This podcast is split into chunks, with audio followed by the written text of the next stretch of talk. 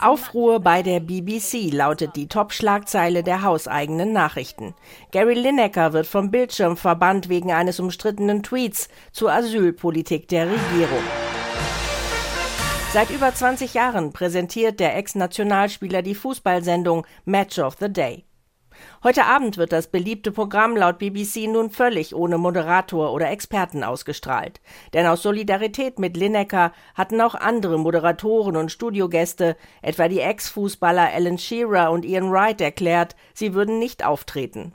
In dem Tweet vom Dienstag, der Lineker die Suspendierung einbrachte, beschreibt er die neu verschärfte Asylgesetzgebung der Regierung als grausam und die Sprache, mit der die Konservativen dafür werben würden, sei Deutschland in den 1930er Jahren nicht unähnlich. The language used not dissimilar to that used by Germany in the 30s. Die Regierung hatte Linekers Tweet zurückgewiesen.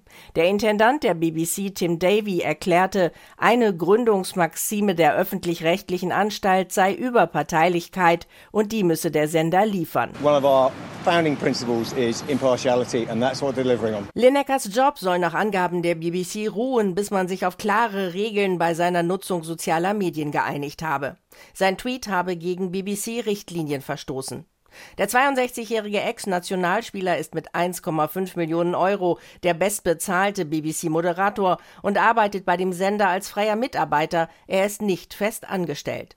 Außerdem sei er nicht in der politischen Berichterstattung tätig, führen seine Unterstützer an, die im Vorgehen der BBC eine Einschränkung der Meinungsfreiheit sehen. Ein ehemaliger Intendant der BBC, Greg Dyke, meinte dann auch, Linekers Suspendierung sei ein Fehler.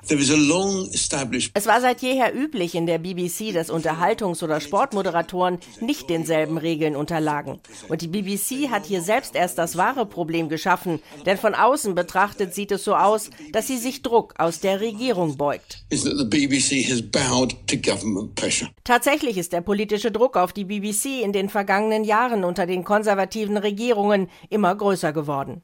Unter Premierminister Boris Johnson war der Rundfunkbeitrag eingefroren worden und die Kulturministerin hatte dessen Abschaffung zugunsten eines Abo-Modells vorgeschlagen.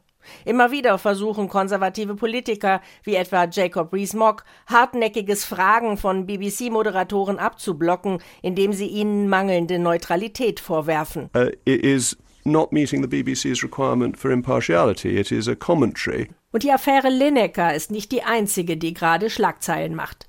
Der Guardian berichtet, die BBC werde eine Folge der neuen Serie des renommierten Naturfilmers David Attenborough über die britische Tierwelt nicht im Fernsehen ausstrahlen, sondern nur in der Mediathek zum Abruf bereitstellen. Der Sender befürchte, dass die Folge, bei der die Zerstörung der Natur im Mittelpunkt stehe, negative Gegenreaktionen von konservativen Politikern und der rechten Presse auslösen könne. BBC intern habe es laut Guardian verärgerte Diskussionen gegeben, dass sich das Unternehmen dem Druck solcher Lobbygruppen beuge.